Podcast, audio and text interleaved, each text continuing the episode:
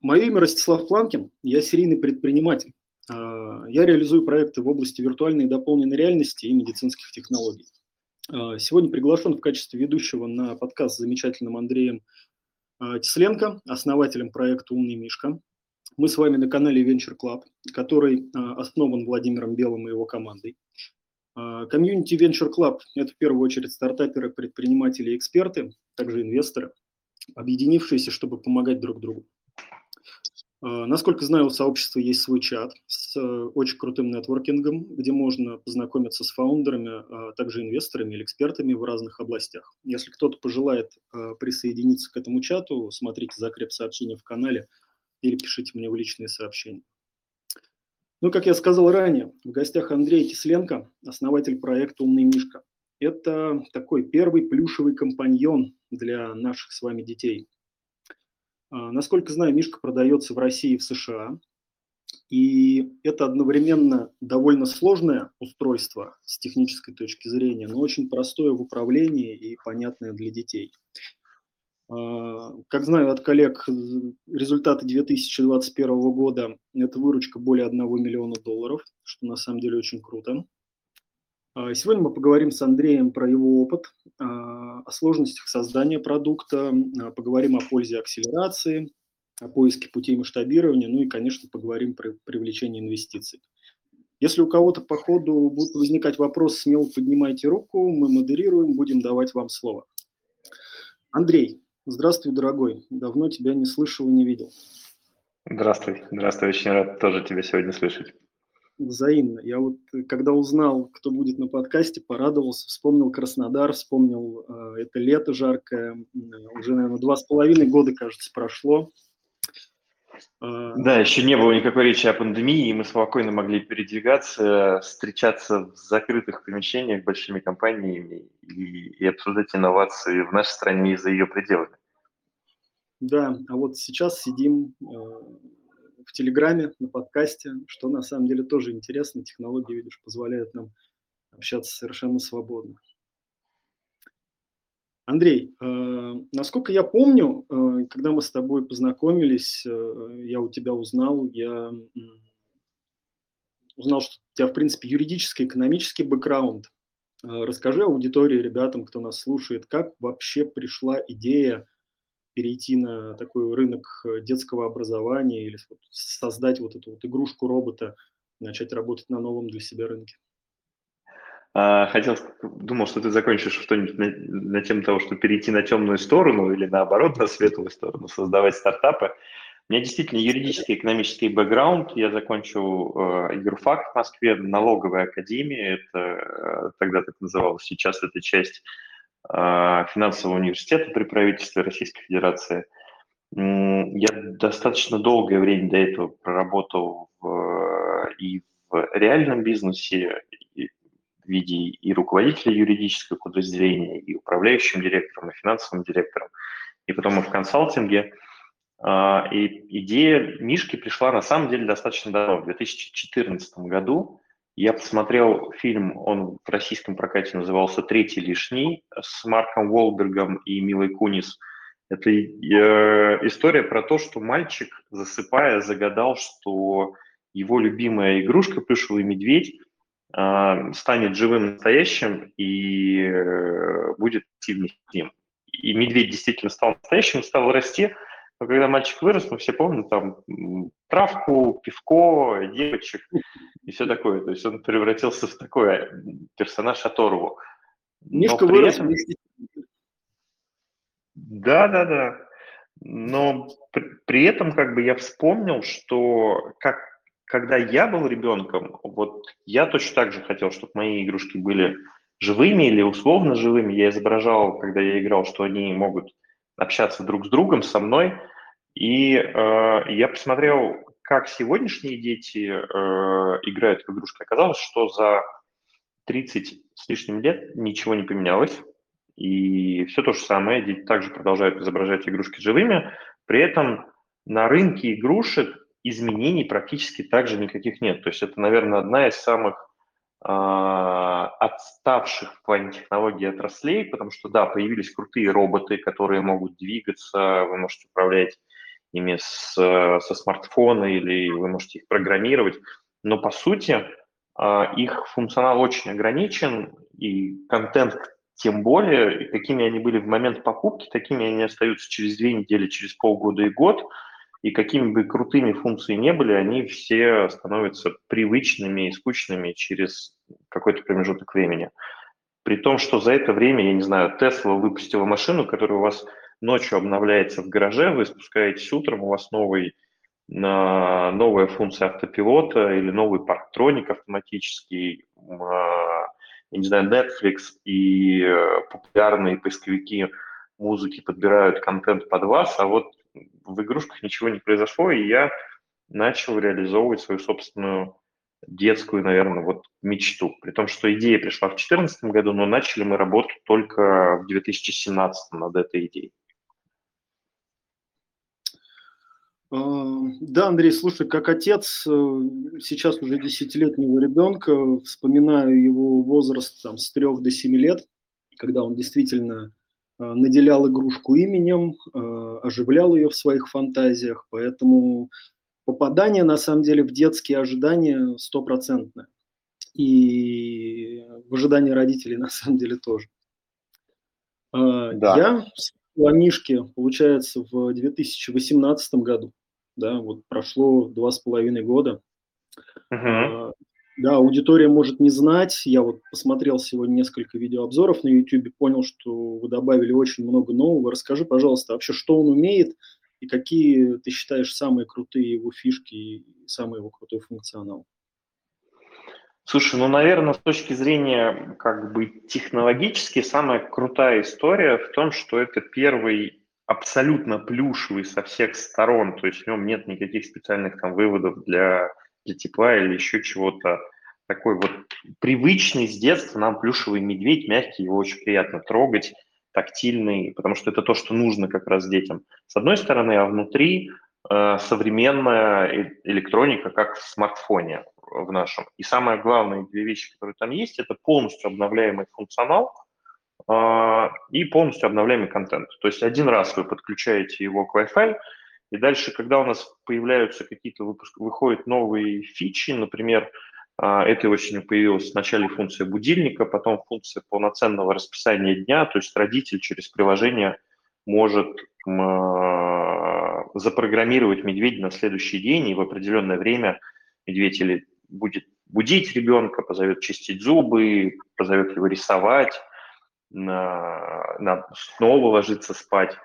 А, то вам это все снова ну, становится доступно автоматически. Не надо для этого ничего делать, не надо сложные какие-то манипуляции предпринимать. Все очень просто и легко.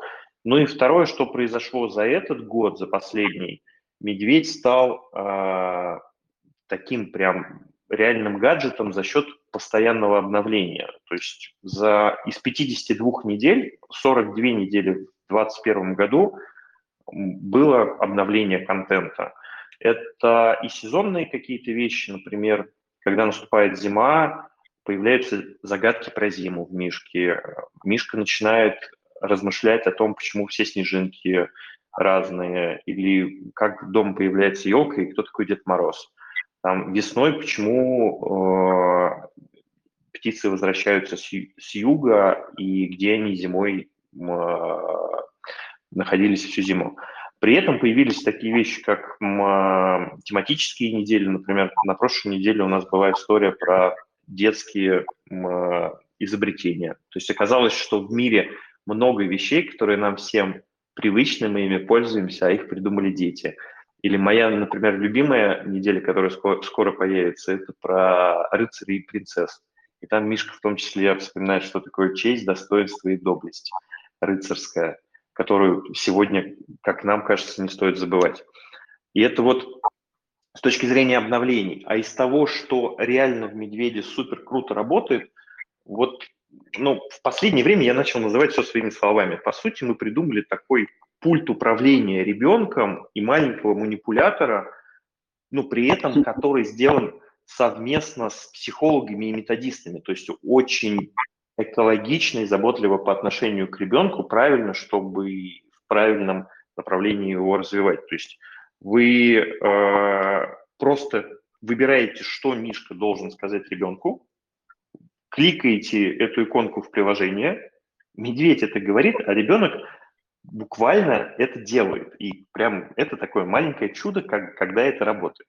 И причем это работает практически всегда.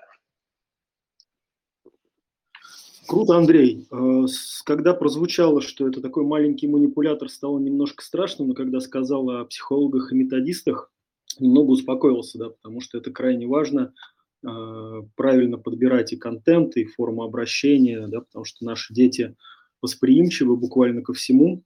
Э, и я, мне захотелось назвать его такой маленькой плюшевой Алисой, с учетом того функционала, про который ты рассказал. А, так как обладаю этим гаджетом, а, был немножко разочарован, когда Алиса подбирала для ребенка контент для взрослых, стоило только моему ребенку немножко изменить интонацию голоса. Она думала, что запрос говорит взрослый. Сын так баловался, а, и как бы мне это здесь не понравилось. Вот скажи, как вы подбираете контент, э, обращается ли Алиса в интернет, может ли она что-то рассказать, что не, о, обращается ли Мишка в, интер, э, в интернет, сможет ли он что-то рассказать из сети, если ребенок ему задаст какой-то отстраненный вопрос. А, слушай, смотри, сейчас, ну, это обычное восприятие, которое появляется, Мишка на самом деле нет микрофона, и на данный момент он не слышит ребенка, то есть это односторонняя речь. Микрофон появится в конце этого года, мы уже тестируем. И здесь, наверное, наша большая как бы задача в том, что наша целевая аудитория основная это 2 до 5 лет, причем ядро это вот 3 года, 2, 4, а, возраст, в котором а, современные движки по распознаванию открытую речь еще не очень хорошо все-таки а, разбирают. И мы здесь делаем такие да, ну и тот, тот случай, который ты рассказал, он не только у тебя в интернете есть очень крутой видеоролик с Алексой, когда девочка попросила сказку Tinkle Twinkle у Алексы, и это было несколько лет назад, в 18-м, и Алекса тут же начинает на, перебирать все известные секс-игрушки, э, и мама, которая кидается и кричит, Алекса, стоп, shut up, Алекса, no, stop, shut up. Ролик набрал 21 миллион просмотров буквально за пару суток. Это вот был 18 год. И даже когда мы сделаем технологию, ну и, и в нашем случае важно, первое, мы делаем закрытые сценарии, то есть Мишка а, приводит ребенка к произношению конкретно заданного слова, например, которое предусмотрено либо загадкой, либо оно какой-то предмет изображен на карточке, с которым взаимодействует медведь. И мы, наша система пытается понять, это слово называет ребенок или нет. Это дает нам возможность очень с высокой вероятностью, сейчас наши тесты показывают больше 95%, устойчиво распознавать то, что произносит ребенок. При этом, как, как мы работаем с детьми, а не взрослыми, в случае, если мы не уверены, мы уходим просто в другой игровой сценарий, ну, то есть в повторный круг, и, э, и заново пытаемся понять, что же произносит ребенок. При этом мы строим систему, которая абсолютно закрыта. Это важно. Мы не даем доступа в открытый интернет. Весь контент, который поступает в Мишку, он только внутри системы. С точки зрения сравнения Apple и, и Android или Apple и Windows, мы строим условный Apple для детских товаров. То есть система замкнута, при том, что туда попадает контент партнеров. Мы, например, в России а, делаем, проводим первые тесты со Skyeng. В Штатах мы сейчас готовимся к пилоту с крупнейшим разработчиком детского образовательного контента для дошкольников. Это Age of Learning, такая компания, у них продукт ABC Mouse. Но, ну и вообще, в принципе, строим платформу для разработчиков и владельцев контента. Но она в любом случае закрытая, и туда ну, попасть внутрь из открытого интернета ничего не может. Ну, понятно, попадание только при модерации. И вот, например, со Skyeng будут какие-то модули обучения детей английскому языку, наверное, да? Да, абсолютно верно. На цифрах мы сейчас тестируем вещи, которые со Skyeng запустили впервые еще, запланировали еще полтора года назад, два года назад практически. Но команда маленькая, супер сфокусирована на определенных вещах. И вот сейчас мы начинаем растить контентную составляющую. Вот дошли до английского языка и Skyeng. Угу. Мне Мишка нравится как игрушка, да, но вот э, пришла мысль сегодня, когда я на него смотрел, а почему не делать еще кого-то, кроме Мишек, потому что много же других популярных персонажей. Не было ли у тебя идеи попартнериться с каким-нибудь Рики со смешариками? Дети любят мультики современные, им интересно, чтобы персонажи соответствовали их еще и там, видеоконтенту, который они потребляют.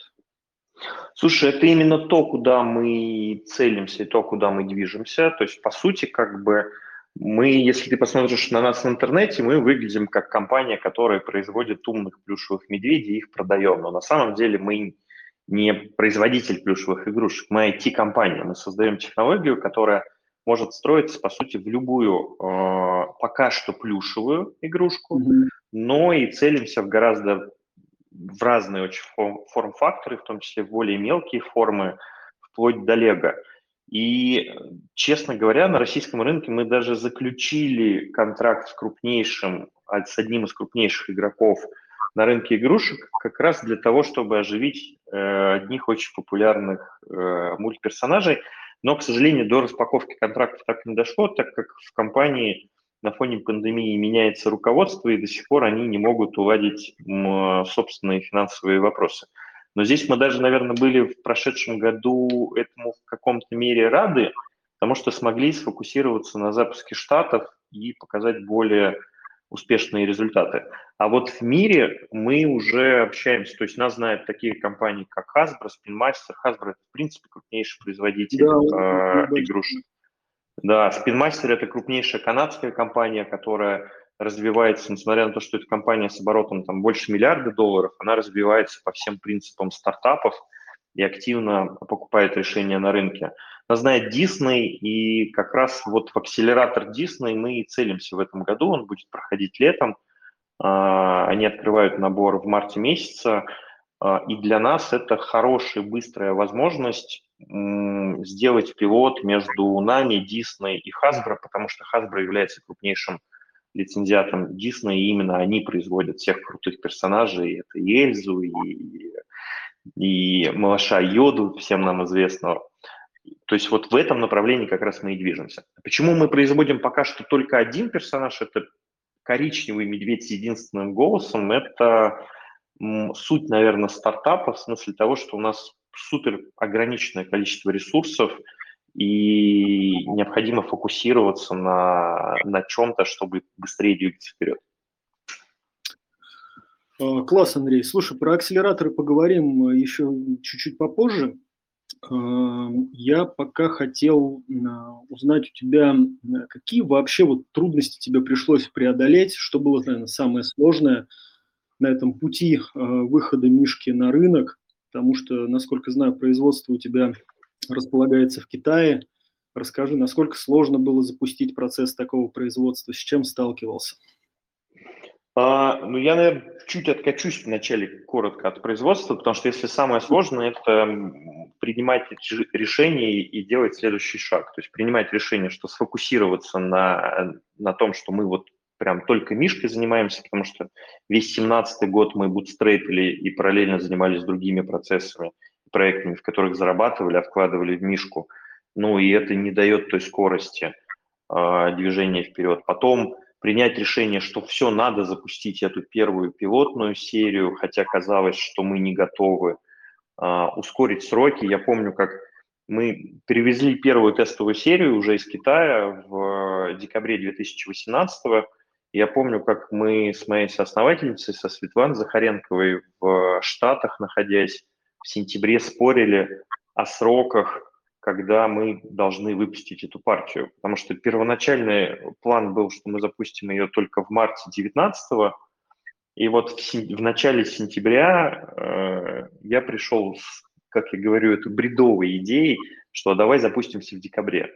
Мы об этом очень жестко спорили 10 дней, потому что это казалось нереальными абсолютно сроками, ну, причем не только внутри команды, но и все профессионалы из индустрии говорили об этом же. Но у меня был очень простой довод.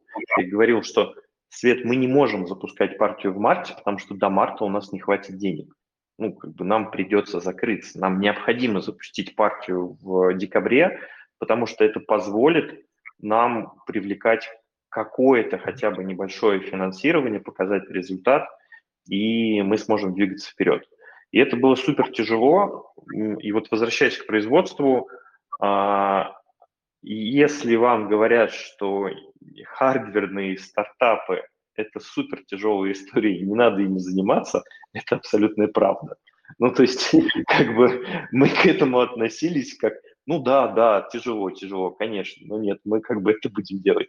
Но это не, конечно, тяжело, это безумно тяжело.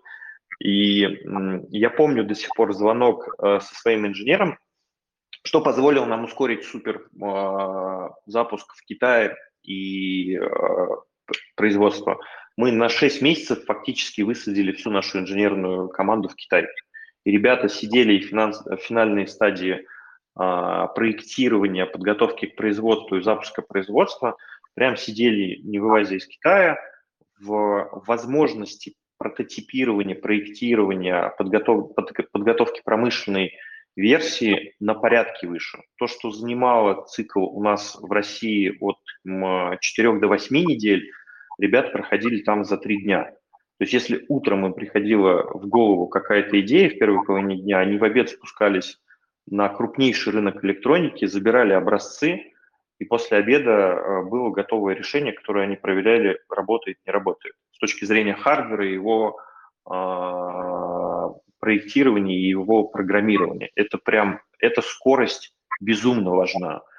А вторая гигантская проблема, я помню этот звонок э, нашего руководителя хардверной разработки, мы со Светой были в Москве, тогда проходили акселератор Сбер 500, э, и мой э, Дима Бондаренко пишет нам, что, слушайте, я больше не могу, э, они как бы хотят, чтобы я сошел с ума, прям вот какие-то такие вещи. Мы ему тут же перезваниваем и спрашиваем, Дим, что происходит? Он говорит, знаешь, у меня такое ощущение, что китайцы, все наши партнеры, с которыми мы связаны, вечером вот собираются вместе и решают, какую бы еще пакость выкинуть на следующий день. Вот это звучало буквально так. То есть в чем проблема с работой с китайцами? Они всегда говорят «да». То есть о чем бы вы ни договаривались, они вот всегда говорят «да». Даже если они абсолютно не понимают, что вы им говорите, они говорят «да». И это колоссальная проблема с точки зрения запуска производства. Вот. Сейчас мы это решаем за счет того, что последние два года у нас на постоянной основе находится сотрудник свой собственный в Китае. Мы во все этапы производства а, разработали и внедрили собственные тестовые стенды. То есть у нас порядка пяти или шести различных, ну вот прям различных этапов производства – и на каждом этапе стоит наши стенды, через которые проходит вначале плата, потом собранная коробочка вместе с электроникой и динамикой, потом собранный медведь уже. И на каждом этом этапе наши тестовые станки полностью тестируют готовые изделия. И мало того, в этот же момент отправляют все данные к нам на сервер. То есть мы в онлайн-режиме знаем, сколько плат произведено, какого они качества и какие ошибки э, возникают. Потому что также, если верить производителю, то можно днями или неделями получать ответ «да-да, вот мы уже столько-то произвели», но не получать э, реального результата. Насколько я понимаю, Китай дал тебе э, как бы две стороны медали, да? Не находясь там, не имея возможности быстро тестировать новую электронику и буквально там за полдня запускать то, на что бы у тебя здесь ушли недели, да, ты получил еще вот этот чудесный опыт а, да, их эм, постоянного, постоянных ответов «да» на все, да, который привел вот к проблемам. Да? да, но если бы мы находились в России и пытались запустить из России, я полностью уверен, что мы бы получили абсолютно нерабочие э, изделия, и через одну, максимум две партии, которые попробовали бы производить, мы бы, мы бы закрылись. Давай немножко поговорим вообще про ну, те события, которые у вас были там, на протяжении вот этих там, трех лет уже, да, активной работы с Мишкой. Чуть-чуть уже уйдем, наверное, от технологий и от э, внутрянки. А, мне коллеги подсказывают, что Есть такая фотография в интернете, где есть Мишка и Владимир Владимирович Путин. Расскажи, как вообще так получилось, что сказал Владимир? А, слушай, ну это забавная история. Мы проходили Сбер 500, и в этом же помещении буквально спустя небольшое время а, проходило совещание какого-то совета правительства по искусственному интеллекту.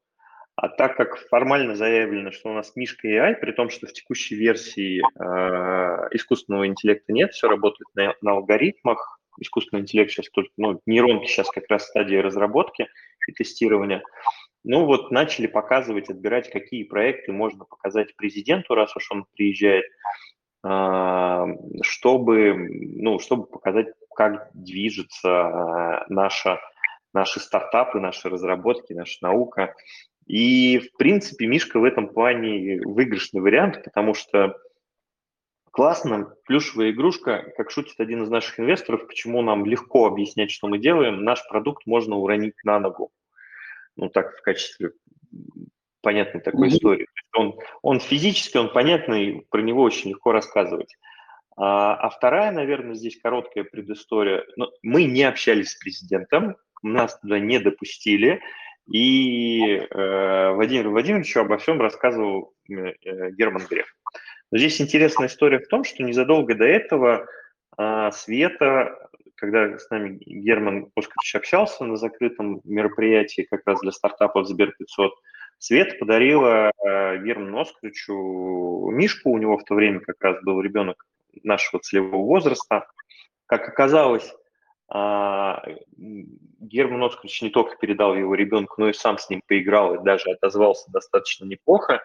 И вот забавная история была в том, что после того, как Мишка попал к Грефу, мы за следующие два дня сделали порядка 50, наверное, продаж, потому что вначале пришли ассистенты всех заместителей, потом пришли ассистенты руководителей управлений Сбербанка. И по Сбербанку очень-очень быстро разошлась та самая первая тестовая партия медведей через продажи. То есть такая хороший канал продаж и продвижения оказался. Но когда босс приобретает, да, как правило, ближний круг должен сразу понять, что там, что, что интересно боссу. Да, да, да. Ты рассказал о, Сбер, э, о акселераторе э, Сбера. Да? Э, да. Известный, ну, расскажи вообще, где еще участвовал, в каких акселераторах, какой опыт вынес оттуда, что дали тебе эти акселераторы, был ли реальный толчок бизнесу? А, слушай, я участвовал в итоге всего за все время, там, я участвовал в трех программах, двух из них с Мишкой. Первая, самая ранняя, еще не было Мишки, потому что это мой второй стартап. Предыдущий очень сложный такой диптек был в направлении Remote Labs, это удаленные лаборатории. Нас э, в 2015 и в 2016 годах признавали лучшим а, технологий в мире в этом направлении. Ну, там мы там кучу шишек себе набили, пытались продавать в Штатах, находясь в России, пытались фандрейзить в Штатах, находясь в России фактически, и мотаясь туда, как на электричке, на самолете раз в месяц, раз в полтора месяца. А, и вот тогда я проходил акселерационную, это даже не акселерационная программа, это называлось стартап Академия, которую делали Гарри а, и Лоренс, очень крутые ребята, и, наверное, наш батч тогда был самым сильным. Они только покинули Сколково и, и соответственно, прям отделились, сделали собственную программу, которую на первом батче сделали прям супер сильный набор спикеров. В чем была м- крутость спикеров, например, когда мы в Штатах были, ну, там, одним из спикеров Боб Дорф был, причем таким постоянным история. А, мы были на ранчо у его соавтора, его книги, вот этой стартап, настольная книга основателя. А, у меня в качестве ментора появился такой человек, как Алекс Фридленд, это правая рука Джорджа Сороса. То есть там действительно крутой набор спикеров, но при этом это немного все-таки в формате такой академии. То есть это больше про обучение, меньше про акселерацию и ускорение э, проекта. С Мишкой мы прошли два э, акселератора. Это старт акселератор в Нью-Йорке в начале 2018 года. Очень крутой опыт нахождения там, и потому что, ну, и, и это впервые, когда я приехал в Штаты с мыслью, что я приехал сюда жить. Я приехал сюда жить и работать, я не знаю пока на, на какое время, но точно не на две недели. И восприятие ритма абсолютно другое. Скорость работы в Нью-Йорке выше, а, можно достучаться, вот что поразило, то есть мы, казалось бы, стартап, у нас есть а, всего лишь прототип продукта, у нас не было никаких продаж – но мы смогли, например, с улицы через LinkedIn достучаться и договориться о встречах с вице-президентами двумя крупнейших издательских домов. Это Penguin Random House и э, Harper Collins. Там они соизмеримы с, по выручке с какими-то достаточно крупными нашими государственными компаниями.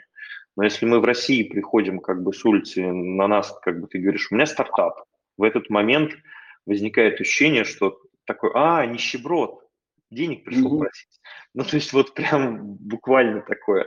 Хотя мой управленческий опыт э, большой, и объемы там средств, которыми я управлял, возможно, больше, чем у этого человека.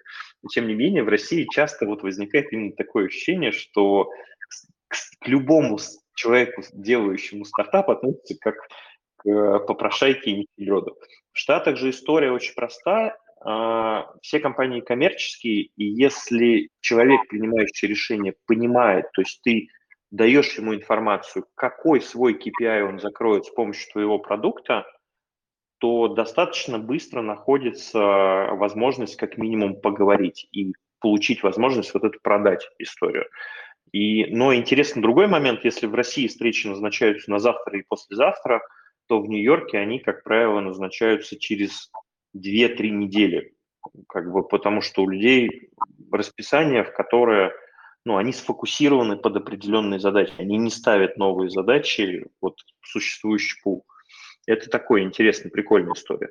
Чем хорош, э, хороша старта, ты сидишь в Нью-Йорке, ты можешь питчить, продавать э, покупателям американским непосредственно. Это супер важно. Находясь вот в этой контекстной эм, среде. Старты супер большие молодцы, также потому что они понимают, что они работают с э, восточноевропейскими, сейчас уже с европейскими командами, и часть курса вот этой вот программы посвящена тому, чтобы настроить стартап на нюансы э, коммуникации с американскими компаниями, с американскими лицами, принимающими решения, потому что, конечно же, мы общаемся и мы продаем по-разному. Там продажи в России отличаются от продаж в Штатах. А, и это то, чего не дают крупных акселераторах, то, что, о чем не задумывается 500 стартапов, о чем не думают YC, то есть это такой достаточно важный нюанс. Но в чем была, например, наша проблема? Я увидел эту проблему у достаточно большой части стартапов в нашем батче. Мы приехали туда без готового для американского продукта рынка, то есть мы его делали фактически там, а это супер дорогое время. Жизнь в, Штат, в Штатах там дорогая, поэтому если вы хотите прийти, там, если кто-то нас сейчас слушает, и вы хотите прийти в американский акселератор, блин, сделайте домашку. До того, как отправиться в Штаты, подготовьте все, ну и там желательно уже и трафик пустите, если вы в B2C продаете, или назначьте встречи предварительные, если вы продаете в B2B. А ребята, из, которые работают в акселераторах, помогут просто это все докрутить, довести до ума английский, а, подсказать, какие инструменты есть еще работающие именно на американском рынке. Потому что, например, есть много инструментов, которые в России не работают, но работают в Штатах.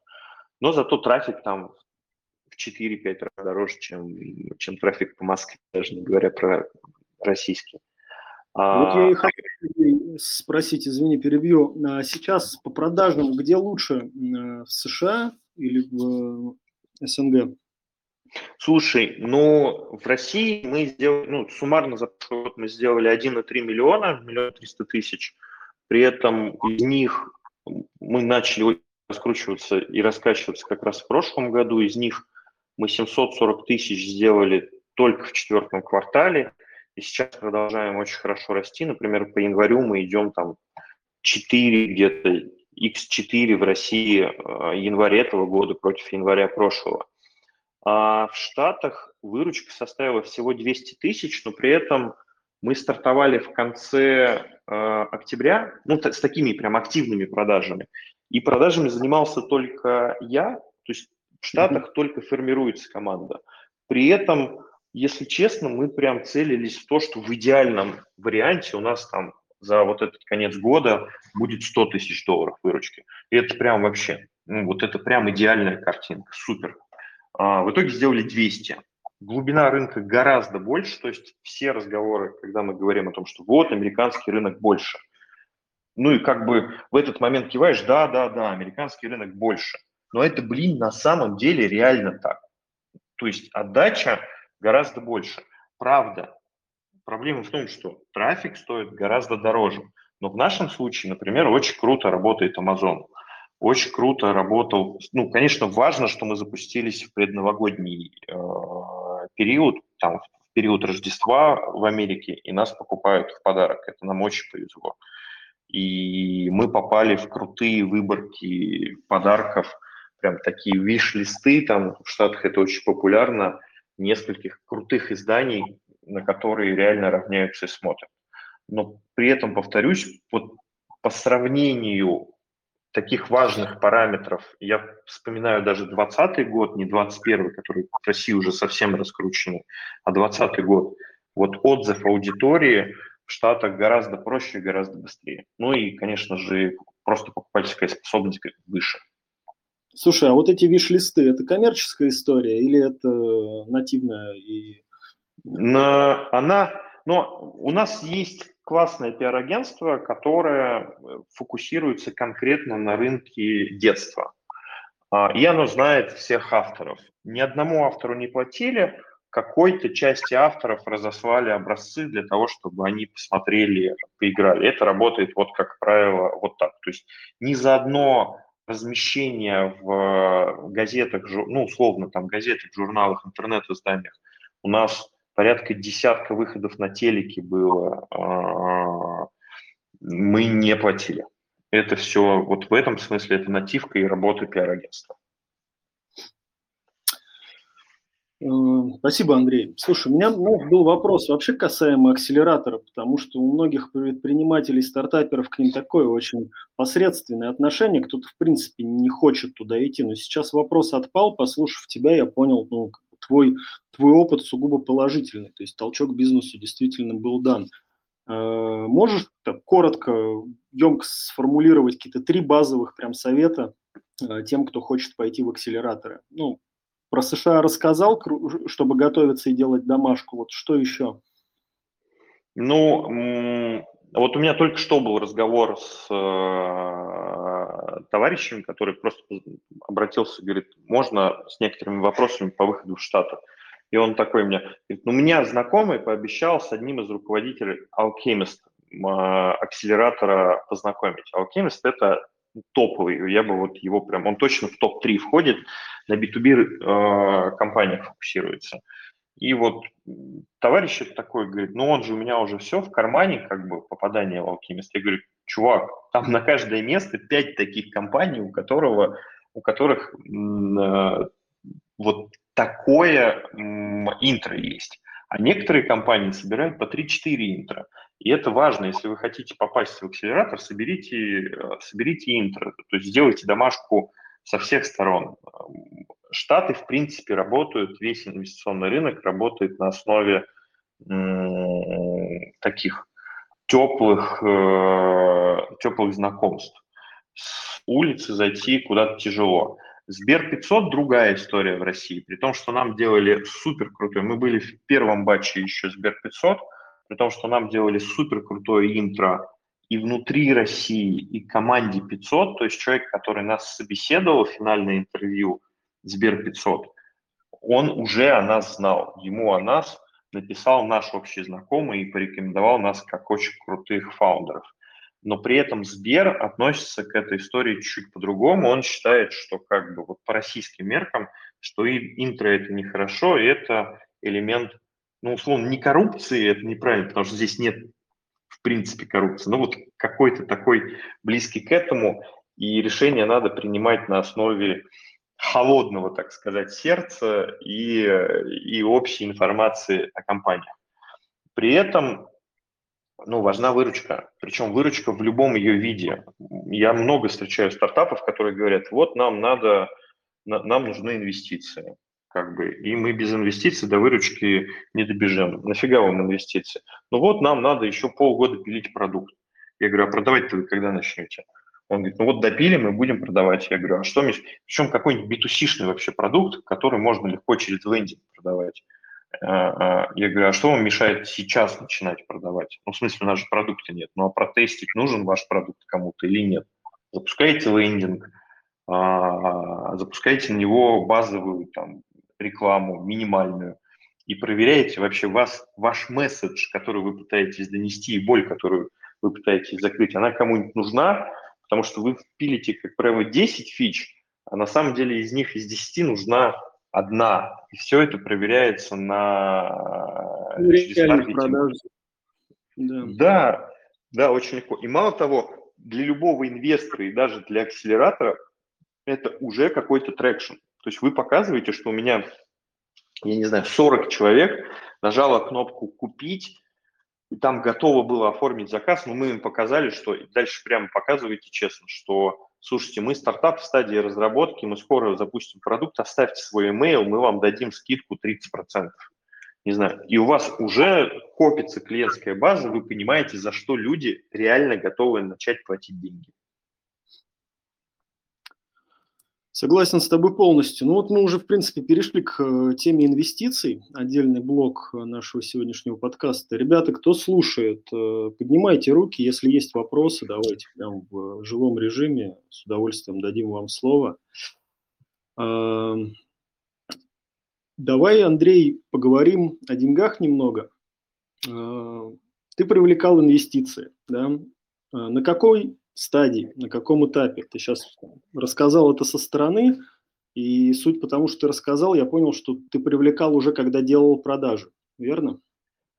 А, слушай, у нас были, ну, инвестиции – это тяжелая история, они в Штатах для русских ребят и команд менее тяжелые, чем в России, но не по той причине, что там все якобы ненавидят Россию, а по той причине, что мы просто не американцы. То есть для условных испанцев или эфиопцев поднимать в Штатах точно ровно настолько же тяжело, как и русским. Причем забавный очень такой вспомнил а, комментарий а, одного инвестора, крутого американского. Мы сидели несколько команд, там Россия, Белоруссия, Грузия, Украина. И вот инвестор говорит, ну и я обращаюсь к нему, слушайте, а как вы вообще относитесь к нам, русским? И тут, ребят, не-не-не, это вот они русские, мы украинцы, мы, мы из Беларуси, чувак, а я вообще из Грузии. Инвестор говорит, говорит, парни, это вы между собой разбираетесь. Для нас, к сожалению, для вас, к сожалению, вы для нас все русские, мы не разбираемся. Поэтому вот это вот все история сказок, в Штатах невозможно поднимать деньги зарубежным компаниям, если нету либо супер крутой технологии, которую инвестор понимает и которую можно запатентовать, и инвестор понимает, как инвестор приложит усилия, чтобы она коммерциализировалась, какие у него есть коннекшены для этого. Либо у вас нет выручки в Штатах. То есть все истории про то, что ты приезжаешь в Штаты и э, поднимаешь деньги. В 2014 году у меня было именно такое ощущение, что я прилечу Калифорнию, спускаюсь с самолета, а там люди с чемоданами стоят около трапа. Ну вот, по крайней мере, такие сказки, как бы, ну, такое ощущение насаждалось у нас внутри страны, внутри стартап-индустрии тусовки. А, в России также тяжело поднимать, и особенно тяжело поднимать, если не делать это структурно. То есть фактически до а, конца прошлого года все наши привлечения средств скорее носили случайный характер. Я даже шутил историю, что у Мишки Фатум Мишка должен сбыться, потому что в какой-то определенный момент всегда появлялся кто-то, кто нам помогал. Или финансово, будь то финансы, или решал какую-то задачу, потребность. Но вот с точки зрения денег э, мы структурно занялись привлечением только в конце прошлого года. До этого эта история звучала таким образом. Мы попали в акселератор старта в начале 2018 года. То есть до этого времени работали на собственные деньги, которые зарабатывали на других проектах. Дальше старта нам дала 20 тысяч долларов, которые мы потратить, не смогли потратить ни на что больше, как на проживание э, в Нью-Йорке фактически, потому что жизнь там очень дорогая. А, после этого мы привлекли уже летом, и тоже в каком-то смысле немного повезло. То есть Мишка такой все-таки ошибка выжившего в определенный период времени. Мы после этого уже опыта набрались и стали опытной командой. А, мы привлекли фонд Соцтех, это Андрей Кривенко, Вкус Химрар, mm-hmm. Агама Алашеев. И такой небольшой чек на 6, на 6 миллионов рублей, то есть меньше, чем 100 тысяч долларов. Но это было достаточно легко, потому что Тилтех как раз был в стадии, когда раздавал деньги э, легко прям. И вот дальше все привлечения уже все-таки были связаны с тем, что мы делаем какие-то достижения. То есть второй чек от Тилтеха мы получили именно под то, что мы запустили первую партию. То есть они увидели, что есть производство, пришли образцы, и нам нужны были деньги, чтобы эту партию закончить, и мы могли там двигаться дальше и начать продажи. Вот под это Тилтех там был готов выписать второй чек. Но это все еще а, небольшие деньги. Дальше у нас была ситуация такая достаточно патовая в, в середине 2020 года, когда мы рассчитывали там на следующий раунд с Тилтехом, деньги заканчивались, но эта история не получилась как-то, даже не знаю по каким причинам. То есть, ну как, не знаю, было предложение о э, продаже половины компании, потому что очень бизнес стал понятным и перспективным. То есть появился реальный продукт, который можно продавать. Но основная затрата на тот момент времени была именно затрата на производство. То есть у нас начали расти, команда продолжала быть маленькой, мы достаточно спокойно себя как-то чувствовали и содержали, но нам надо было начать растить производство. И в этот момент, благодаря одному моему теперь уже хорошему, близкому другу, э, товарищу Диме Кипкала, который очень известен на рынке э, венчурной истории, как бы Дима помог нам привлечь уже первых кредиторов – то есть первое, что мы сделали, мы, мы точно верили, что мы движемся вперед. А, и вот благодаря Диме, пару его друзей также поверили, мы взяли кредиты на производство. То есть это деньги под процент. Первая ставка была гораздо выше, чем сейчас, порядка 25%. Мы продолжаем кредитоваться активно, все наше производство закредитовано а, у частных лиц, не у банков – и вот мы на эти кредитные деньги произвели первую там, полноценную большую партию, которую начали продавать. Но рост – это вот проблема как бы привлечения денег, что если вы можете привлекать деньги, вы можете бежать быстрее. А, случился уже в 2020 году, то есть часть людей, которые стали нашими первыми кредиторами, в конце 2019 в 2020 году начали превращаться в наших первых инвесторов. Причем забавная история, мы, наверное, постучались к большинству людей, которые являются публичными, э, публичными инвесторами, ангелами, выступающими на большом количестве конференций. Э, какого-то отклика мы не нашли. Это не значит, появилась забавная там, фраза «а ты точно инвестор?» как бы. Это не к тому, что они не инвестируют. Я точно знаю, что, например, Сергей Дашков очень много инвестирует, очень большой портфель. И вот, например, с Дашковым мы общаемся – раз в год точно, каждый раз пару баллов не дотягиваем по их внутреннему скорингу, ну, потому что наша оценка в том числе продолжает расти. Но мы начали привлекать инвестиции, как оказалось, в России много инвесторов небольших, которые инвестируют чеки по 50-100 тысяч долларов, достаточно большие чеки, но это люди абсолютно no-name. И это возможно делать только если вы начинаете спрашивать, ну, по крайней мере, как у меня это было, когда я начал спрашивать об этом всех своих знакомых. Я начал ходить и пичить своим друзьям и знакомым, что да, мы привлекаем инвестиции. Казалось, что кто-то кого-то знает. Слушай, а давай я покажу вот этому, я пришлю вот этому. И мы таким образом собрали в конце 2020 года раунд на, там, в конце 20-го, начале 21-го на 850 тысяч долларов э, без присутствия каких-либо фондов. И сейчас мы как раз почти таким же способом, но сейчас это было проще, легче, потому что участвовали и стартер в данный момент у нас поучаствовал в раунде чеком, и э, наши первые инвесторы ангелы сейчас тоже поуча- поучаствовали, докинули денег. Вот сейчас мы закрываем раунд на миллион двести. Можешь ли ты назвать оценку своей компании текущую? Сейчас 15 миллионов, это, ну, это правда конвертируемый займ с кэпом 15 при мане. А, но я могу назвать, сколько стоит компании в гораздо меньших стадиях в Штатах. И это несопоставимые цифры. Расскажи, интересно. Hardware, а, ну, есть несколько прям близких компаний. Ройби Робот, например, а, компания, когда у них был только прототип. Э, это близкое к нам решение, но только почему-то в пластиковом корпусе робот, основанное как раз на распознавании речи, которая работает очень плохо, если честно. Вот когда у них был только прототип, у них при мане было 20 миллионов. Ребята поднимали 4 миллиона долларов. То есть вот прям прототип напечатанный на 3D принтере. Mm-hmm. Такая же, такая же примерная история у у Ильи Осипова, он, он выступал вот здесь на канале. То есть Илья делает потрясающий продукт э, WowCube, новые технологии, новые, ну вот надеюсь, что все взлетит, как бы я очень жду начала продаж.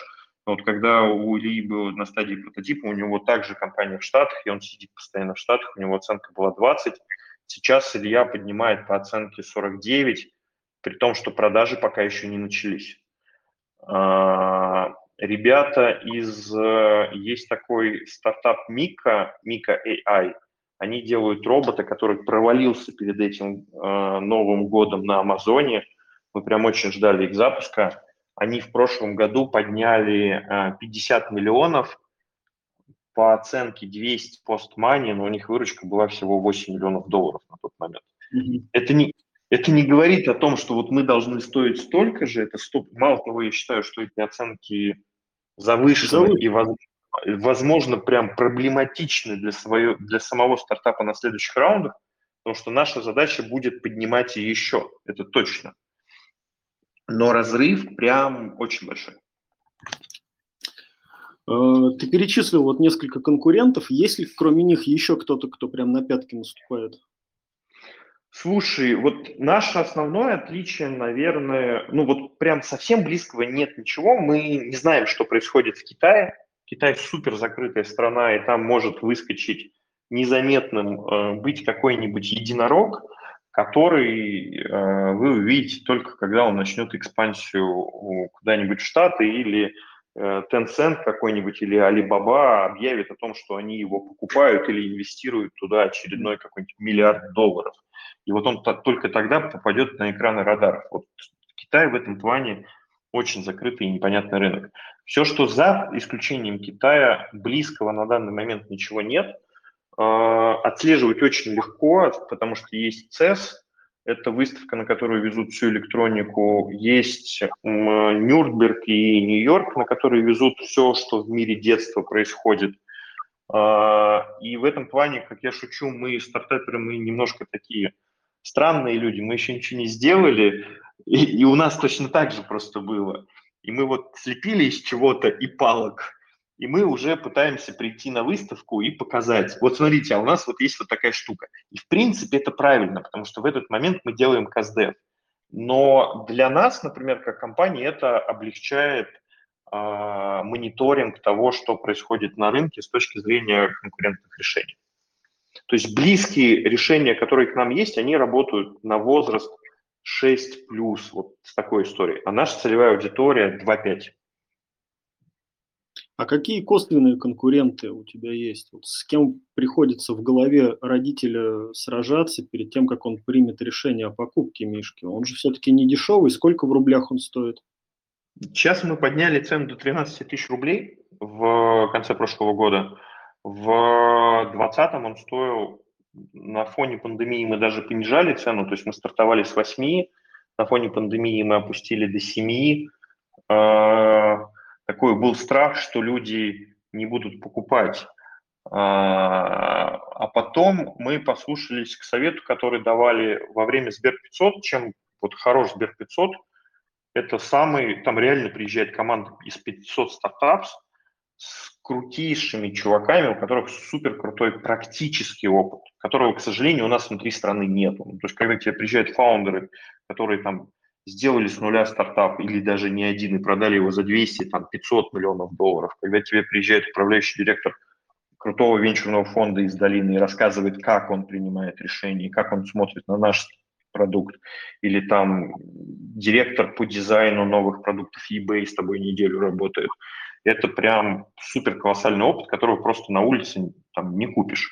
И вот один из ребят-основателей, он, у него два успешных выхода, он тогда был небольшой воркшоп, он нас собрал и сказал, ну, там шесть, шесть проектов сидело в компании стартапов. Он спросил, хотите поднять выручку в два раза? Все таки да, хотим. Ну, прям, конечно. Он говорит, увеличите цену в два раза. И такой шок у всех, и тишина, и такое неверие. Как бы. Он говорит, ну, хорошо, что за страх у вас? Чего вы боитесь?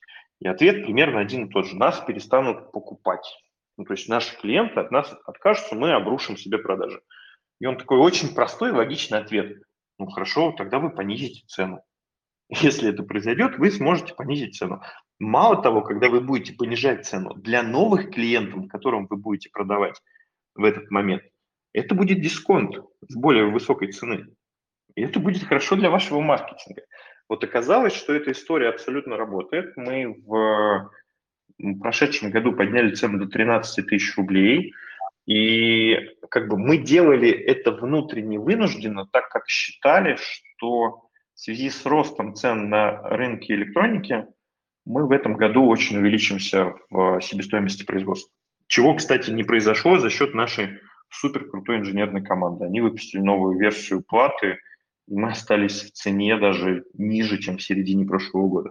Вот мы повысили цену, и нас начали воспринимать по-другому. То есть если в 2020 году нас сравнивали, почему такой дорогой плюшевый медведь, то сейчас отзывы пошли на тему того, что нормальная цена для гаджета.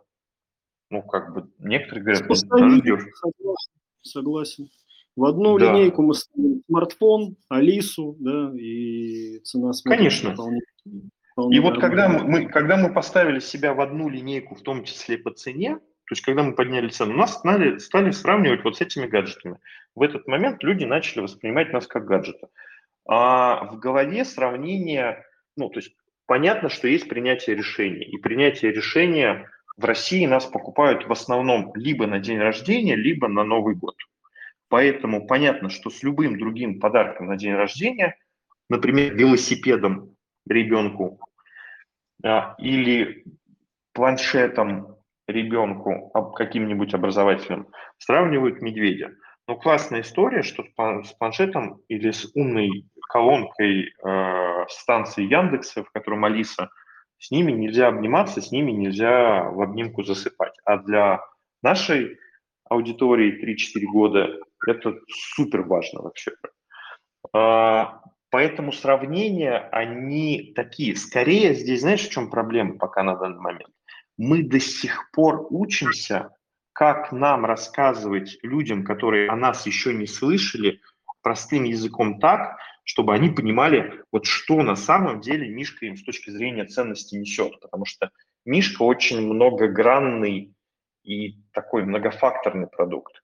И, в принципе, задачей команды, сейчас мы ее последние пару недель плотно обсуждаем и проектируем, это перезапуск продукта с точки зрения того ну, пользовательского пути, как пользователь получает медведя, как он его подключает, как он учится с ним работать, потому что количество контента за два года выросла там даже не в разы, а в десятки раз. И сейчас пока что пользователь есть ощущение, что он теряется в этом количестве возможностей, которые дает медведь. Вот наша задача перестроить пользовательский путь и научиться правильно об этом рассказывать нашему потенциальному покупателю. Да, Андрей, слушай, это большая задача. У меня был подарок для ребенка, такой пластиковый мишка, у него что-то вроде такого циферблата на пузе с кнопками. А, я знаю его, конечно, да. Кроется. И он э, был двусторонний, то есть он понимал э, и какие-то ключевые фразы отвечал. И да, с учетом того, что там было очень мало вариантов, и он был не перегружен контентом, ты все равно теряешься. Вот, это важная задача. А, вопросик такой очень короткий. На самом деле не боишься проблем с э, микроэлектроникой э, на фоне вот последних событий с нехваткой чипов? Как защищены? Это было интересным таким вызовом. То есть, если раньше мы покупали на открытом рынке, то с этого года, в связи с тем, что объемы растут, мы в этом году планируем произвести 50 тысяч устройств, мы вышли непосредственно на заводы производителей.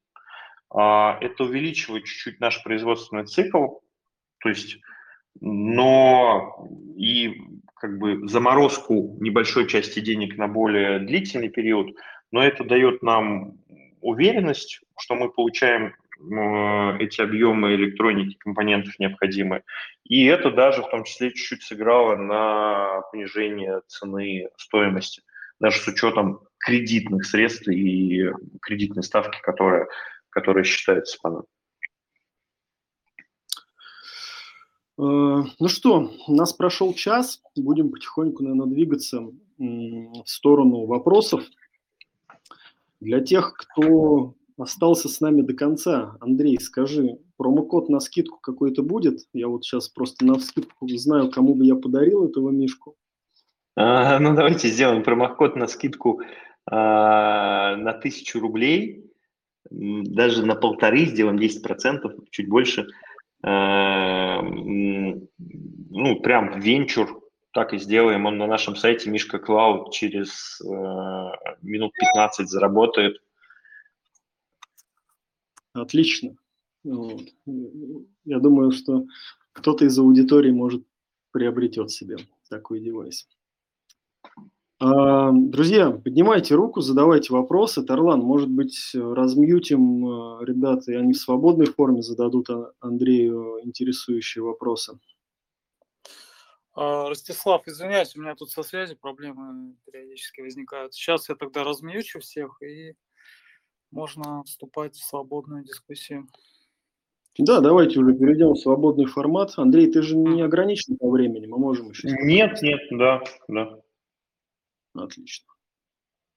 Пока ребята там формулируют вопросы и Тарлан э, размьючивают, э, скажи мне, вот, опираясь на пройденный путь, что бы ты сделал по-другому, да, спустя вот эти там более чем три года работы в этом А, слушай, я бы точно гораздо раньше более структурно занялся привлечением денег в компанию. То есть есть простая вещь, которая называлась, что есть две основные задачи фаундера компании. Это привлекать, это деньги, в принципе, потому что это кровь компании, за счет, за счет них она живет, и нанимать сотрудников.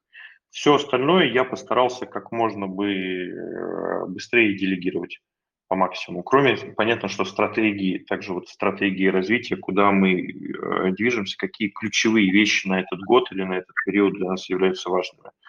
Но вот тот опыт, который я получил в прошедшем году в привлечении, он супер крутой. А, деньги можно, нужно привлекать как можно раньше. Надо делать это как полноценные, это своеобразные полноценные продажи со своей воронкой, со своим процессом.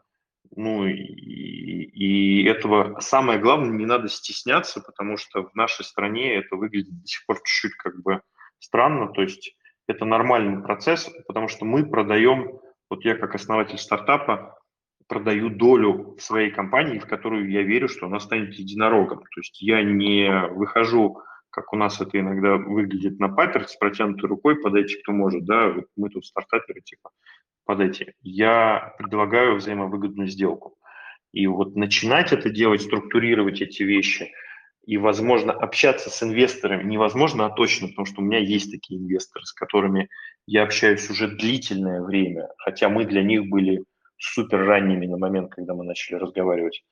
Это прям помогает, потому что, например, эти инвесторы, мы до сих пор даже не доросли, потому что там чеки по 5 миллионов долларов, то есть мы чуть позднее к ним вернемся, но в каких-то моментах они помогли хорошими рекомендациями, прям очень хорошими потому что насмотренность на свои портфельные команды большая, хорошими контактами, потому что их нетворкинг как бы тоже начинает добавляться к нашему.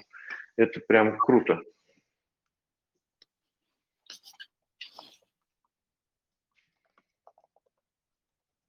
Приходилось ли тебе отказывать кому-то, кто хотел тебе дать денег, но ты понимал, что он тебе не нужен как инвестор? Да, э, ну, во-первых, нам впрямую государственные деньги предлагали, и мы их отказали. Во-вторых, нам приходил человек, родственник человека из санкционного списка, и mm-hmm. мы отказали, при том, что это был самый обидный отказ, потому что я знаю, что этот человек, он сам себя сделал. Ну, вот прям, он, он реально self-made. При этом я понимал, что к сожалению, когда мы будем проходить процедуры KYC в Штатах и чуть позднее смотреть там с более крупными фондами, это может стать для нас проблемой.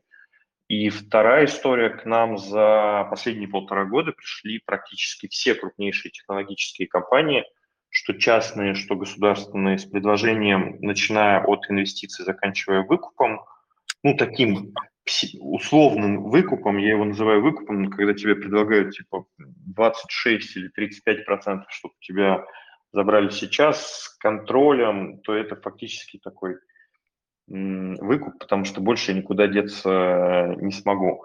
И вот всем российским технологическим компаниям в инвестициях мы отказывали, потому что, потому что наш рынок ключевой Штаты, мы видим себя там – ну и мы туда уже сейчас как бы об этом не просто говорим, это делаем. И понятно, что человек назначаемый, у нас был очень интересный разговор с руководителем одного из корпоративных фондов, как бы он говорит, нет, ну я же как венчур, я по всем правилам венчурного инвестора действую, то есть я заинтересован в венчурном результате и вашем росте. Я говорю, прости, пожалуйста, но кто назначает тебя на должность руководителя этого фонда? Он говорит, совет директоров корпорации – я говорю, это ответ на вопрос. То есть у этой корпорации интересы в пределах страны, потому что российский рынок для нее основной. И как бы когда у нас возникнет конфликт интересов между интересами твоей корпорации и нашим нахождением на международном рынке, за что будешь голосовать ты, потому что вы хотите место в совете директоров. Вот такие вещи мы, при том, что были тяжелые, прям очень тяжелые времена, мы 4 года жили ну, там, в тяжелой финансовой ситуации, мы предпочитали такие деньги не брать и рассматривать их для себя варианты как, ну, совсем запасной вариант. Вот прям совсем.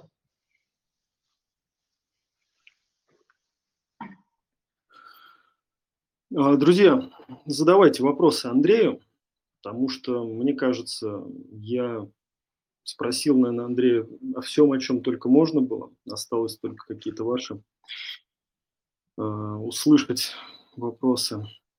Если вопросов не будет, будем прощаться. Андрей, Нет может, вопросов. Что ты хочешь еще сказать аудитории? Алло, а можно? Алло. О. Ребят, слышно ли? Слышно? Да, да. Я Игорь, привет. Андрей, смотри, интересная оценка твоя. У меня, в общем, предыстория такая. Я работал в китайском представительстве там около 7 лет. И там полтора года назад меня китайцы потянули в компанию, специализирующуюся на робототехнике, называется Ubitech. В общем, ну, дали там визитку, условно, полномочий, и говорят, беги. И, ну, роботы очень интересные. Единственное, ну, там, кстати говоря, конструкторы, похожие на Лего, даже удалось там в NVIDIA засунуть, всегда рада. Вот, но и как бы был такой робот интересный, в принципе, я просто, ну, сейчас вот пару слов, а потом, если будет интерес, я могу забросить. Но у него ценник был, там, условно, 500 долларов. И mm-hmm. мы столкнулись с тем, что вот для российского рынка вот в этом ценовом диапазоне это реально там большая сложность. И вот у меня вопрос ну, то есть он там говорил и погоду, то есть там и нейронка, там, он тебя узнавал, То есть функционала было сильно больше. Плюс, э, э, ну, это через китайские облака, правда, он работал, но как бы была глобальная идея там с Яндексом поработать, чтобы, ну, там, может быть, какой-то в обрезанном виде Алису там засунуть. Короче, вопрос, наверное, первый. Э, как вообще с таким ценовым диапазоном, да, вот, ну, то есть на полке он в районе там может быть уже там 60-70 тысяч рублей. А второе, вообще был ли опыт обсуждения совместного сотрудничества вот с нашими глобальными экосистемными вот игроками, там Яндексом, Мейлом, я не знаю, потому что я в Яндекс стучался, они, например, говорят, слушай, ну у нас уже очередь такая вот, таких как ты, там полгода. Я говорю, ребята, а у меня стартап тут китайский с капитализацией 5 миллиардов, кажется интересным. Они говорят, да не, там, иди нафиг, короче говоря. И вот я просто офигел. То есть, ну, тоже не пробьешься. Уже такая бюрократия, что, ну, как будто в госструктуру, знаешь, постучался.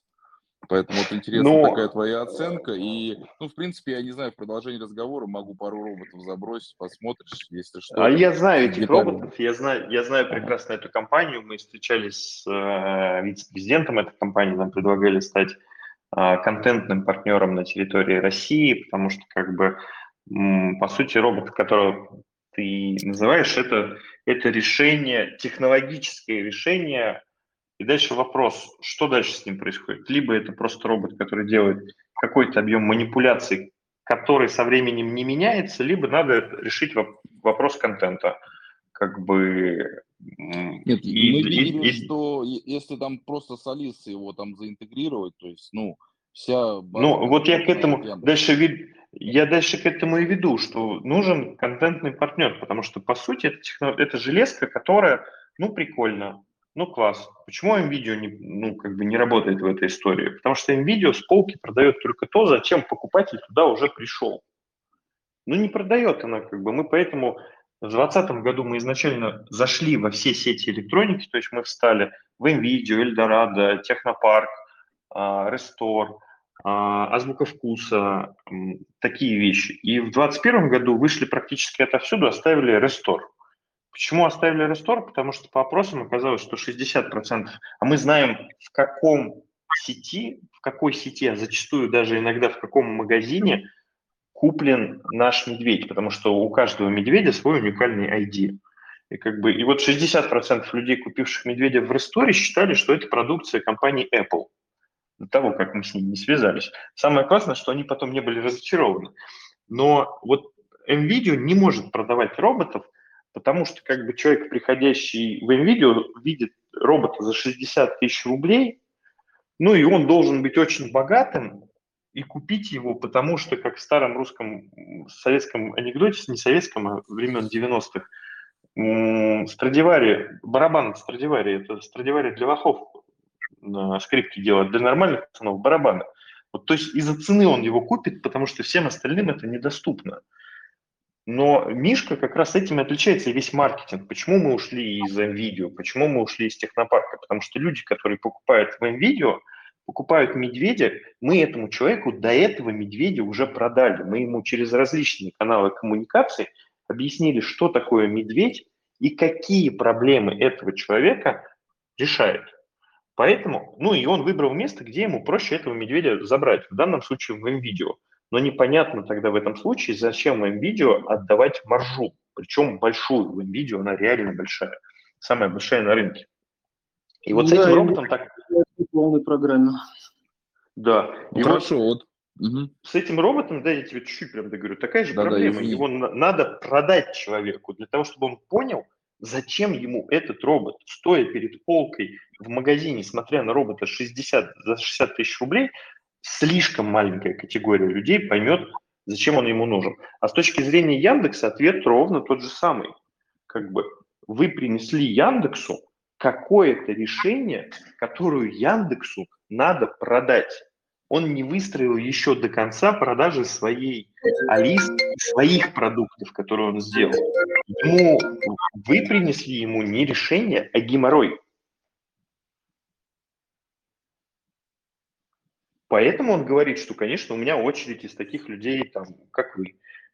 Но Яндекс это уже тоже корпорация, не очень быстрая, очень медленная в каком-то смысле. Яндекс был супертехнологичной компанией. Он ей же и остается. Некоторые решения, которые такси, доставка еды, блин, безумно изменило мою жизнь. Но мы с Яндексом два года назад вели переговоры полгода. Каждая встреча в течение полугода начиналась с фразы «давайте вставим Алису в Мишку». И полтора часа мы разговаривали о том, что это разные use cases, абсолютно разные, технологически разные, с точки зрения ребенка разные. В конце это заканчивалась история. Да, окей, давайте двигаться дальше. И мы давали план, как мы будем внедрять, мы будем, не Яндекс будет заниматься этим, а мы будем внедрять технологии Яндекса в Мишку. Как бы. Ну, но, к сожалению, каждая следующая встреча снова возникала с фразы «давайте встроим...» Да, похоже, похожая, похожая история. Слушай, ну по твоей оценке вообще ниша роботов перспективы имеет, потому что, ну, я сейчас шел там тоже в интегратора системного, но некоторые китайцы, с которыми я тесно общался, там, ну, тоже ищут игрушечные вещи какие-то, похожих на там роботов, но которые чуть-чуть проще. Вот я не понимаю, почему все в мире делают пластиковые пластиковых роботов, правда. К тому же я не понимаю это с точки зрения России, где покупательская способность гораздо ниже, и надо объяснить, почему как бы а, ребенка или семью заинтересует робот. Наше главное отличие, почему это, ну, это важно. Медведь тактилен, с ним спят, с роботом невозможно спать. Ну, то есть мы заняли конкретную нишу в возрасте двух, трех, четырех лет. И мамы, которые вот я вижу даже в перечне людей, я вижу в, в, как минимум пару владельцев нашего медведя, ко мне возвращаются с обратной связью, что круто. Ну, то есть мой ребенок выучил уже столько стихов, это круто. Потому что Мишка не про робот, Мишка про пользовательский опыт вокруг медведя, ребенка и родителей. А Яндекс, получая железку в виде робота, ну, прям, правда, не знает, что с ней делать. Потому что для нее это не, не дает никакого решения. Словами могу сказать, что это вот доля какая-то эмоциональная. Вот Конечно, это очень не какая-то, это очень большая доля эмоциональная и решение таких вещей. Но, повторюсь, как бы 180 долларов, 200 долларов и 500 долларов, и 1000 долларов – это очень большая пропасть для российского рынка, колоссальная, даже для американского очень большая. Слушай, спасибо тебе за ответы и выступление. В общем, попробую с эмоциями игрушку найти, может быть, вспомнишь разговор, там отпишу. Спасибо. Слушай, Игорь, Понял. вопрос. Mm. Ты mm-hmm. в какого интегратора ушел? Ну, я в софтлайне сейчас. А, я в Ланите, и мы тоже с Пиптеком работаем, только по промышленным роботам. Ну, я Сергея знаю, в общем. Mm. То есть я с ним тоже пропрыгал, пробег, да-да-да. То есть mm-hmm. он меня как бы сильно долго поддерживал в этих битвах там с Яндексами, с Триоланами. Вот, а потом оба устали. Ну, я ну, не знаю, кстати, да. Угу. Как, как у вас сейчас, я, то есть, там не знаю, я сам, ну, то есть, если уже аудитория будет интересна, там и про крузера, и про имбота, и то, что на восьмом этаже у вас катали, как бы, ну, хорошо твою историю знают. Ну да, у нас трудился в ТОДе их робот, но это, наверное, история для отдельного подкаста по промышленным роботам. Ну да, на связи будем. Да, да, да. Интересно было, да, узнать это. А, ну что, ребята, если есть вопросы, задавайте. Повисим еще, наверное, минутку, и если нет, будем прощаться потихоньку. А такой вопрос. Меня Дмитрий Бельский зовут. А, Андрей, а у вас в инвесторах Сбер вопрос, вы их не рассматривали как токсичного для Штатов? Ну и в целом. С учетом, а, так сказать, Дмитрий... грядущих санкций. Дмитрий, смотрите, Сбер до сих пор висит у нас в качестве займа на российской компании. И здесь договоренность очень простая. Либо Сбер конвертируется в Форт, Фортрос, фонд пассивных инвестиций, э, который сейчас до сих пор не сформирован, к сожалению, и там затянулся процесс получения сбора средств у них. Либо мы, мы возвращаем этот займ с процентной ставкой и все. При этом мы рассматривали, ну, то есть как бы у нас Сбер, при том, что это даже не напрямую Сбер, а дочка Сбер техно, э, цифровые технологии, о, то мы здесь в этом плане защищены. Но при этом тот вопрос, который вы задаете, мы, если бы даже Сбер в маленьком проценте был напрямую э, инвестором, мы обсуждали это с нашим э, одним из ранних инвесторов Дэвид Йен, это не Давид Ян, это Дэвид Йен, нью-йоркский ангел, член, борт-мембер Нью-Йорк Angels, Long Island Angels и бывший старший вице-президент Hitachi. То есть вот его а, оценка достаточно такая простая, что, во-первых, он, как и предполагал, что Сбер напрямую Сбербанком не будет заходить, а будет какое-то юридическое лицо. И второе, что доля настолько как бы мала, что это не важно. Потому что в нашем случае, если бы Сбербанк конвертировался, это чуть больше 1%. Но, повторюсь, это будет делаться через Fort Rost Ventures. Понял, спасибо. И, наверное, еще такой совсем неприличный вопрос. Э, можете ли что-то про текущую оценку сказать и как она у вас росла плюс-минус? Хотя бы ну, какие-то индикативы. Сейчас она 15 миллионов, э, но, повторюсь, через конвертируемые займы, то есть это КЭП 15 миллионов. А, в прошлом году, в первом полугодии, она была 8 миллионов, то есть 15 мы получили оценку после уже э, вот этих продаж в Штатах, когда мы стартовали продажи, когда у нас появилась хорошая выручка в Штатах. Э, в 2019 году она была в районе 4-5, э, когда мы начали продажи, в принципе, в России и появилось полноценное производство и продукт. И в 2018 году, когда мы были в старте, она была 2, и в конце года, в сентябре, мы вот привлекали как раз Дэвида, небольшой э, чек, это было 3 миллиона. То есть вот так 2, 3, 5, 8 и резкий рост в два раза после запуска продаж в. Ну, то есть, если брать там вот ваши публичные цифры, получается, вы сейчас где-то на уровне средненького, средненького САСика, ну, то есть 10x от выручки плюс-минус лапать. Нам чуть да, да, да, да, да. Да, да, спасибо. И, кстати, со своей стороны хочу сказать, что это круто для hardware а. А, это, с одной стороны, круто для hardware а, а вот как раз, наверное, чуть-чуть пропустили, там часть была разговора. Для американских компаний, которые hardware разрабатывают сейчас, это супер мало, потому что компании, которые делают hardware в Штатах, близкие в детском направлении – на этапе прототипа стоит 20 оценивается. И я, правда, ну, я не понимаю этих цифр, как бы, но, но вот с американской точки зрения это очень мало, с российской точки зрения, согласен, это круто, хороший результат. Согласен. У меня там схожая ситуация, поэтому туда же иду, как раз иду, хочу ближе к 20-50 на этапе прототипа. Но это другая история. Круто.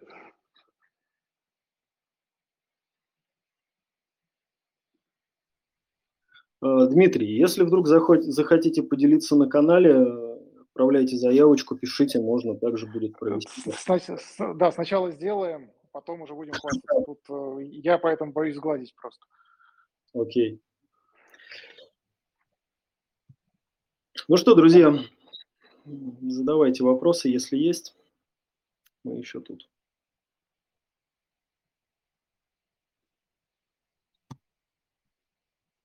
Можно мне задать вопрос, Андрей? Привет.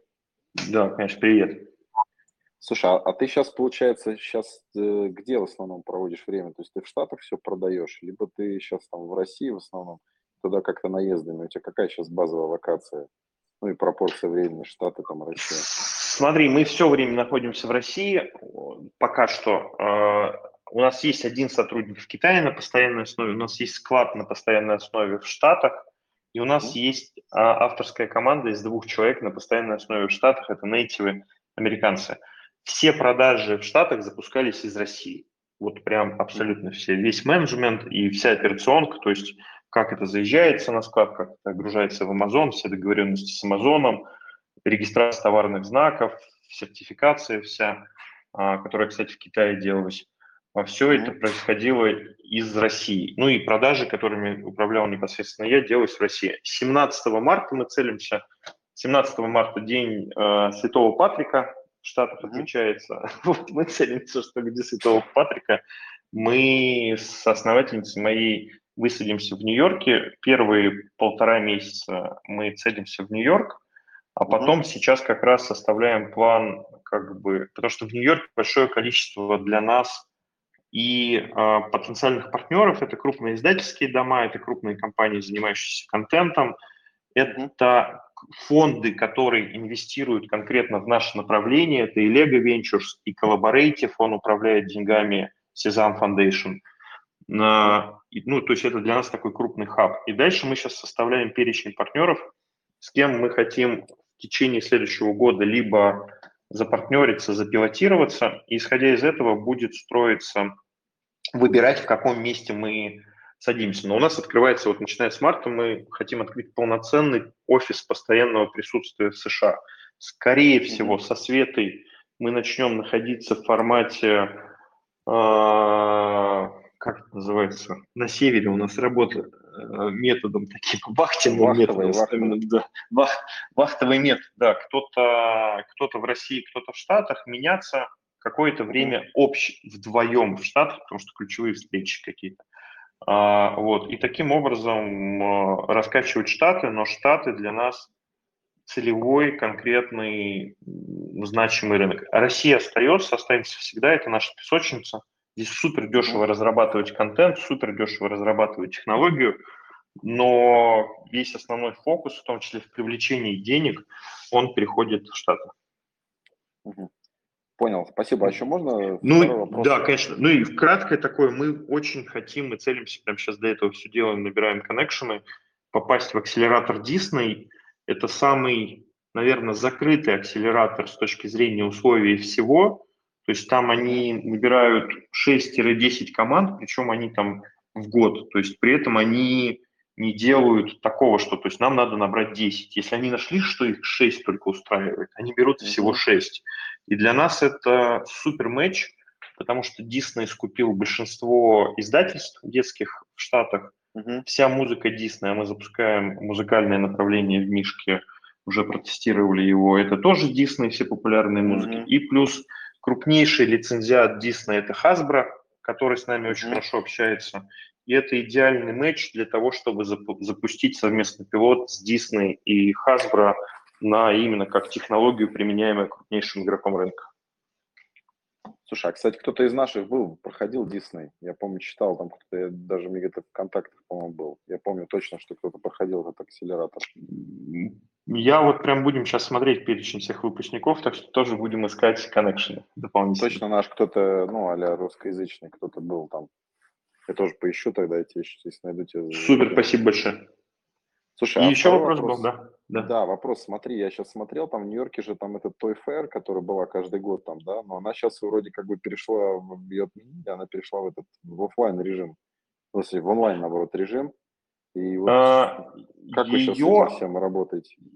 Мы подались изначально в прошлом году, э, осенью мы заявились на Нью-Йорк э, Toy Fair и на Нюрнберг Fair. То есть Нюрнберг на самом деле является крупнейшей выставкой игрушек в мире. И это прям такое вау. То есть это огромное количество футбольных полей, которые просто даже пройти по всем рядам нужен там рабочий день, просто не сильно задерживаясь где-то. Uh-huh мы приняли решение, что мы не будем участвовать ни в одной выставке, ни в другой перед Новым годом, до того даже, как объявили о закрытии. Потому что мы поняли простую историю. На самом деле всего пять компаний, которые нам принципиально интересны с точки зрения партнерства использования технологий в ближайшем году. До этих пяти mm-hmm. компаний проще достучаться напрямую, к тому же, что у нас в, ком- в команде очень крутой адвайзер Фредерика Гатти, который нам может открыть там дверь в любую компанию производителя игрушек. А, а продавать в офлайне мы поняли, что вот в, прошлом, в прошедшем году мы поняли, что мы не хотим сейчас в ближайший год продавать в офлайне. Наш там 95% это онлайн прямые продажи, но либо прямые лендинг, либо marketplace в России Озон Wildberries, Яндекс, в Штатах Amazon.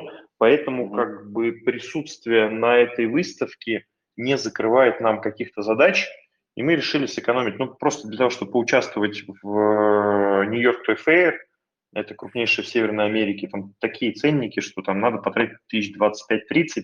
За эти деньги можно прекрасно 3-4 месяца жить, активно заниматься развитием бизнеса в Штатах. Понятно, понятно. Спасибо, слушай, с удовольствием тебя послушал и хочу встретиться в офлайне. Очень спасибо большое. узнал. Да, спасибо. спасибо.